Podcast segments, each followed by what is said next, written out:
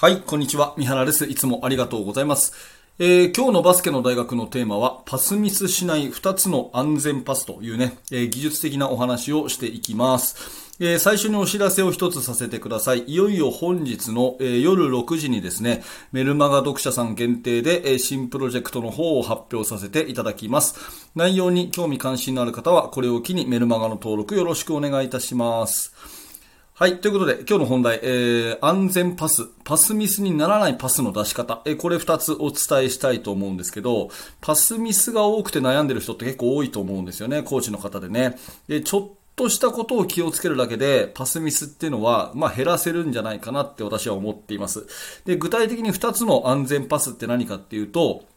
1つはサイドハンドパス、サイドハンドパス。で、もう1つはオーバーヘッドパス。オーバーヘッドパス、サイドハンドパスとオーバーヘッドパス。この二つをちゃんと身につければですね、えー、パスミスというのは減らせるというふうに私は思っています。えー、ぜひね、まあ、ラジオなんで、あの、絵とかは出ないんですけど、あなた自身がね、ちょっとこう、なんていうかな、あの、少しイメージしながら、体をちょっとできることなら、少しこう、簡単に動かしながらですね、聞いていただければな、というふうに思います。えー、で、まずパスミスになる原因を少し具体的にしておきたいんですが、まあ、パスを出したらディフェンスにカットされちゃう。パスカットされちゃう。これってどういうことなのかな？っていうことをまず考えたいんですね。で、ディフェンスって相手の選手がこう大きく体が目の前にあると思うんですけど、そこのどこでボールを触られるかって言ったら、結局手のひらでボール触られるわけですよね。逆に言うと、手のひらさえ外してしまえば、体がどこにあろうがですね、あんまり関係ないっていうわけですよ。ね。うん、ボールをね、例えばディフェンダーの顔の真横をね、に投げようとも、そこに手届かなかったりすればですね、通るわけですよね。いくら体のね、ディフェンダーの体のスレスレのところにパスを投げたとしても、手のひらさえ外せば、そのパスってのは通るわけですね。うん、だからディフェンスに取られないようにするために、こう、なんかこう、ディフェンスを大きく、大きなものとして全体を壁っていう風に捉えちゃうと怖くなっちゃうんだけど、結局はその小さな手のひらさえ外せばいいということが分かると、まあ技術的な着眼点が理解できるのかなっていう風に思うんですね。うん、ここがまず第一歩です。じゃあ手のひらをね、外すにはどうしたらいいかっていうと、具体的にはボールを上下のアップアンダーですね。上下、上下へのフェイクをしてみるってことですね。左右ではなくて、えー、左右にやったところでですね、その右側には右手、左側には左手がついてて、あんまりこう、手のひらは困んないんですよね。だけど上下に動かされると、手のひらっていうのは必ず遅れますから、えー、そこで手のひらを外すことができると。ちょっとこれね、ぜひボールを持ってるつもりでやってほしいんですけど、両手でボールを持ってますと。で、上に上げてみたらディフェンスの手も上に上がりますよね。で、上に上がったなと思ったらさっと下に下ろす。そしたらディフェンスの手も下に来ますよね。こういうなんか、お互いが鏡みたいな感じで、手のひらの鬼ごっこみたいになるわけですよね。そうなると、必ず先に動いているボールマンの方が、手のひら外せるんですよね。そんなに難しくないんですよ、これ。うん。だから手のひらさえ外せばいいということであれば、えー、まあそのね、うん、ボールを上下に上下に振っていくと、絶対手のひらの鬼ごっこで先に動いてる方が勝てるということがわかると思います。で、さらにですね、えー、リーチの極限、リーチっていうのは腕の長さね、腕の長さの極限でこれをやるということで、ボールを体のど真ん中に置いてアップアンダーするんじゃなくて、外側に外側にとにかく遠くにボールを持っていくってことをやればいいんですね。えー、どういうことかっていうと、まずボールを持って両手でバシッと持ってるとして、右側に目いっぱい腕を伸ばしてみてください。右側に目いっぱい腕を伸ばしてください。そうすると、一番遠くに右側に行きますよね、ボールがね。うん。で、これ以上にもっともっと右側に行かせるってなったらどうしますか？うん、これはね、膝を曲げればもっと右側に行きますよね。ちょっと足を肩幅以上に広げて、右膝を曲げれば、膝が曲がれば曲がるほどボールは右側に行きますよね。わかります？うん。まずは手の腕を伸ばす。さらに膝を曲げるとぐーっと体の重心が傾いて、えー、右に右にボールが行く。で、一番遠くまで行ったところがリーチの極限っていうんですけど、この自分のですね、えー、足の踏み込みでもって、ボールをリーチの極限まで一番遠くまで持っていき、しかもその上でアップアンダーをやれば、これ絶対手のひら外せるんですよね。うん。っていうことをやると、あのー、まず、えー、目の前のディフェンスにボールをカットされるようなパスにはならないということになります。ちょっとまとめますね。えー、ディフェンスがパスカットされるのが怖いということであれば、ディフェンスはどこでボールを触るかっていうことをちょっと考えてみると答えが出ますよと。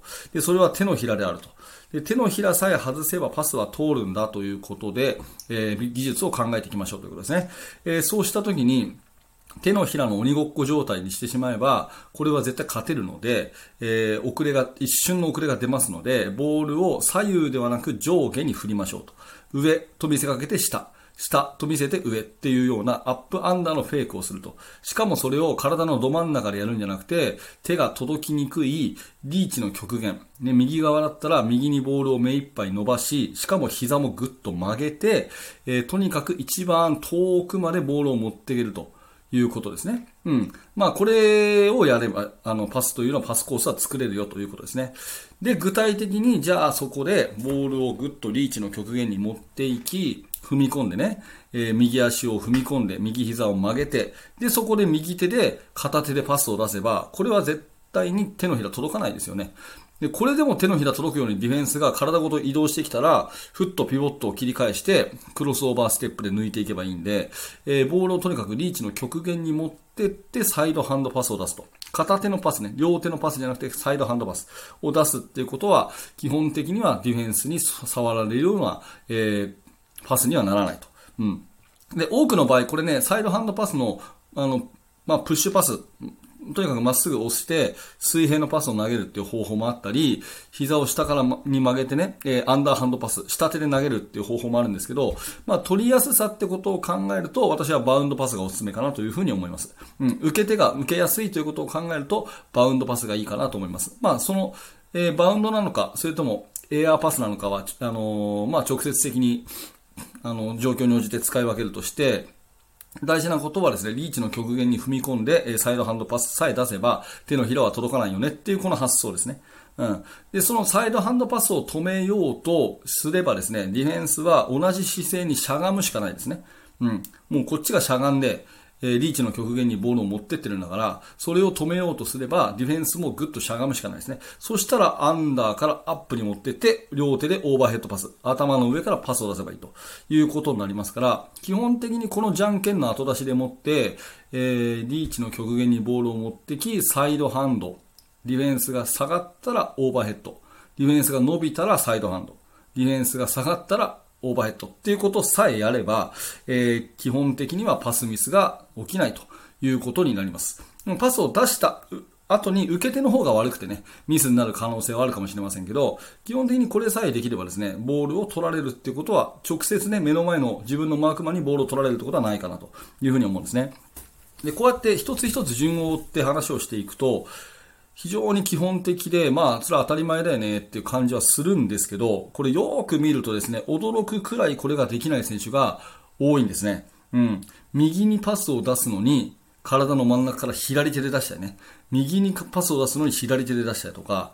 ディフェンスが伸び上がってね、両手を上にハンズアップしてるのに、オーバーヘッドパス出したりとか、こういうことをしている選手が驚くほど多いんですよね。だからここをチェックしてあげて、えー、今日の話の順でですね、えー、ボールを取られる、取られないってここなんだよとポイントは。っていうことを整理していって、まあ、やっていくとですね、たったこれだけでも、ミスが減り、えー、かなり戦力アップになるんじゃないかなというふうに思います。まあ、こんなふうにね、えー、技術を分割して、えー、考えていくってことは私が好きなので、えー、その一つの一例として、パスミスをしない安全パスということで、えー、ボールを移動させて、えー、そして、サイドハンドパス、オーバーヘッドパス、これを使い分けさえすれば手のひらを外して安全なパスになりますよというお話です。はい。ということで、ありがとうございました。えー、今日の放送面白かったでしょうか？ちょっと興味が持てたんでしょうか？もしよかったらチャンネルのフォロー、えー、またグッドのボタンを押して応援していただけると嬉しいです。毎朝6時ぐらいに、えー、放送しておりますので、また明日の放送でぜひお会いしましょう。えー、そしてですね、えー、冒頭ちょっとお話をしたように、えー、今日の6時にですね、メルマガ読者さん限定で新プロジェクトを発表させていただきます。え内容に興味関心のある方はぜひこれを機にですね、メルマガの、え登録をよろしくお願いします。えチャプターにリンクが貼ってありますので、完全無料なのでよろしくお願いいたします。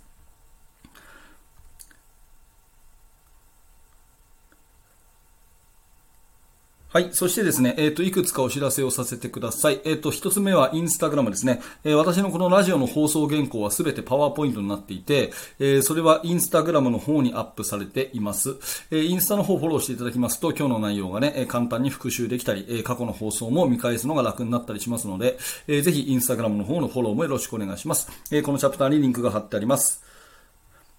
あともう一つ最後にお知らせをさせてください。えー、バスケの大学研究室ではですね、現在進行形で手掛けている最新のチーム作りについて、えー、ほぼ毎日三原が、えー、記事を投稿しております。今日もね、皆さんの質問に全員に答えるコーナーということで、毎週の、えー、土曜日の恒例のね、コーナーを、えー、先ほど、えー、やりました。えー、これは音声講義になるんですけど、まあそういったものも配信しております。えー、ぜひぜひですね、えー、興味のある方は、あの、バスケの大学研究室の案内ページ一度覗いてみてください。はい、ということで、えー、今日もありがとうございました。三原学でした。それではまた。